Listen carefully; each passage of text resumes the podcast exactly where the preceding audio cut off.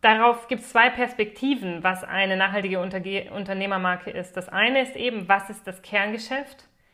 Erfüllt es einen Sinn und Zweck? Hat es einen positiven Impact auf die Gesellschaft? Ähm, völlig klar, dass verschiedene Mineralölkonzerne in einigen Jahren in der Art und Weise nicht mehr existieren werden.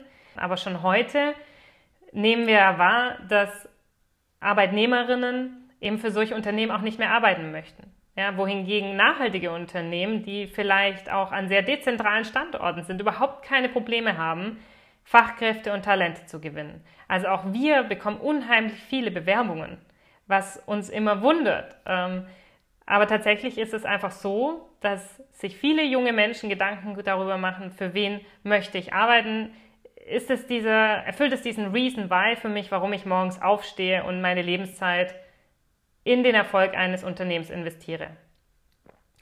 Und das andere ist eben, ähm, welche Entwicklungsmöglichkeiten, welche lebensnahen Arbeitszeitmodelle, also bietet dieses Unternehmen auch den Arbeitnehmerinnen. Äh, also neben dem Kerngeschäft ist eben auch diese Perspektive für die Menschen in dem Unternehmen ganz, ganz wichtig. Und wenn ein Unternehmen das verbindet und erfolgreich nach außen kommuniziert, hat es eben auch die Möglichkeit, als nachhaltige Arbeitgebermarkte eben die Talente zu gewinnen, die auch ganz wichtig sind, um diese große Transformation mitzugestalten. Aber nochmal, ich möchte ganz deutlich machen, darauf kommt es eben wirklich an, dass das Unternehmen auch nachhaltig wirtschaftet und das ins Kerngeschäft integriert hat. Das ist die Basis von allem.